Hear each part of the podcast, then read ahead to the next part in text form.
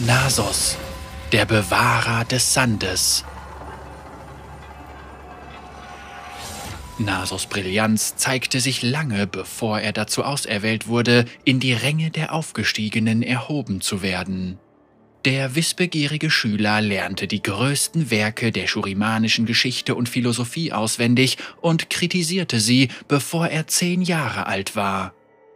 Sein jüngerer Bruder Renekton teilte diese Leidenschaft allerdings nicht. Er neigte dazu, sich schnell zu langweilen und raufte stattdessen lieber mit den Nachbarskindern. Nichtsdestotrotz standen sich die Brüder nahe und Nasus behielt Renekton im Auge, um sicherzustellen, dass er nicht in zu viel Ärger geriet. Als er volljährig wurde, wurde Nasus in das renommierte und vornehme Kollegium der Sonne aufgenommen.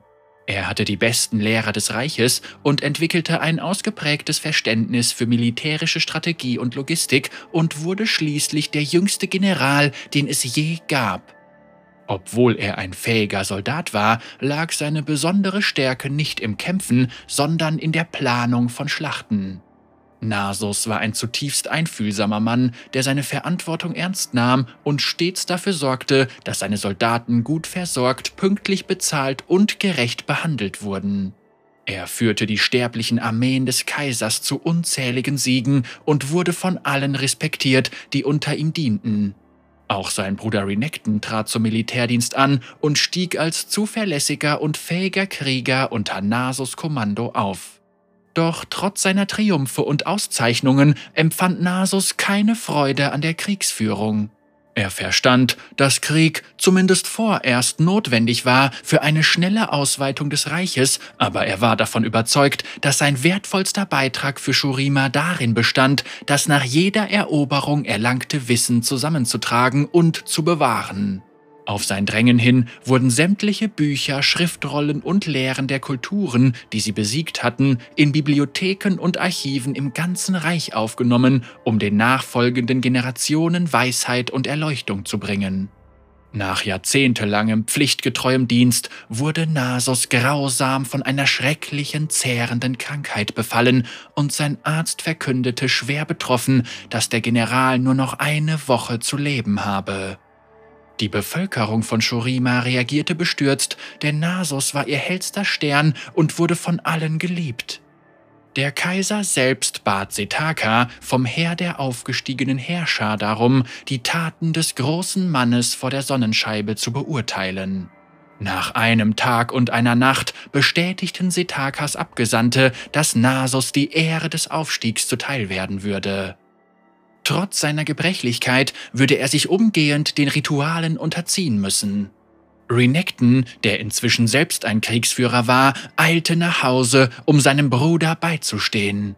Er war entsetzt, als er sah, dass Nasus Körper abgemagert und seine Knochen zerbrechlich wie Glas waren.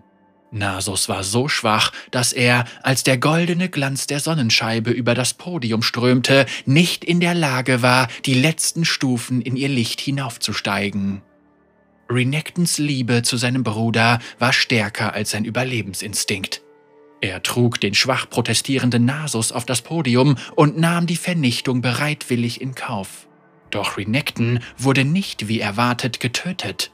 Als das Licht verblasste, erschien nicht einer, sondern zwei Götterkrieger. Beide Brüder hatten nicht nur überlebt, sondern wurden neugeboren. Nasus war ein hochgroßer, schakalköpfiger Avatar der Weisheit und Stärke, während Renekton ein muskulöser Koloss in der Gestalt eines Krokodils war. Nasus waren Kräfte verliehen worden, die weit über das Verständnis der Sterblichen hinausgingen. Der größte Segen seines Aufstiegs waren die zahllosen Lebzeiten, die er nun mit Studieren und Nachdenken verbringen konnte, wenngleich sich dies letztendlich auch als sein größter Fluch erweisen sollte. Mehr Sorge bereitete ihm allerdings die zunehmende Grausamkeit, die er bei Renekton beobachtete. Während der Belagerung von Nashrameh, die die Stadt schließlich unter die Herrschaft Shurimas brachte, erfuhr Nasos, dass sein Bruder die große Bibliothek zerstört und alle, die sich ihm entgegenstellten, abgeschlachtet hatte.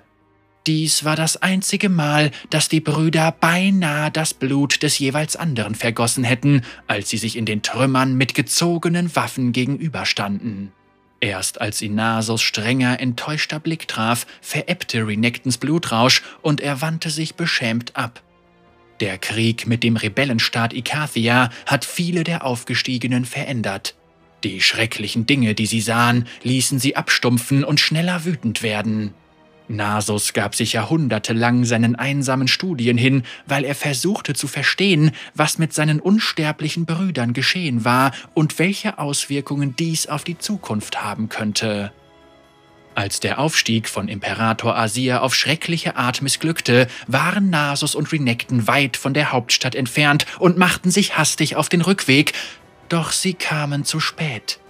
Inmitten der Leichen zahlloser toter Shurimana kämpften sie gegen Xerath, jenes verdorbene, bösartige Wesen aus reiner Energie, das Asir verraten hatte, und schafften es nicht, ihn zu töten.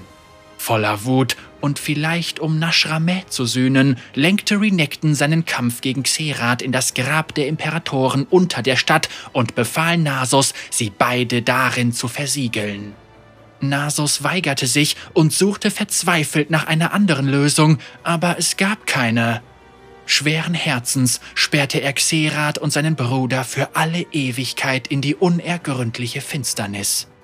Durch Xeraths Zauberei ihrer Kraft beraubt, ging die Sonnenscheibe unter und jeder verbliebene Götterkrieger spürte ihren Verlust in seinem unsterblichen Herzen. Das göttliche Wasser, das aus der Oase der Stadt floss, versiegte und Tod und Hungersnot kam über ganz Shurima. Eine Zeit lang versuchten die anderen Aufgestiegenen, das zerbrochene Reich zusammenzuhalten, bis ihre zahllosen Rivalitäten schließlich dazu führten, dass sie sich untereinander bekämpften. Nasus zog sich völlig zurück und litt unter schweren Schuldgefühlen. Er schlich durch die leeren Ruinen, die langsam von der Wüste verschlungen wurden, und trauerte um alles, was er verloren hatte.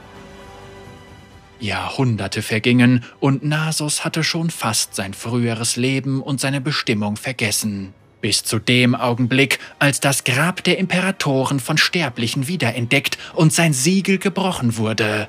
Er wusste nicht wie, aber er wusste, dass Xerath frei war. Trotz seiner neu erwachten uralten Lebenskraft war Nasus überwältigt, als er sah, wie Asir wiedergeboren wurde und die Sonnenscheibe sich wieder aus dem Sand erhob.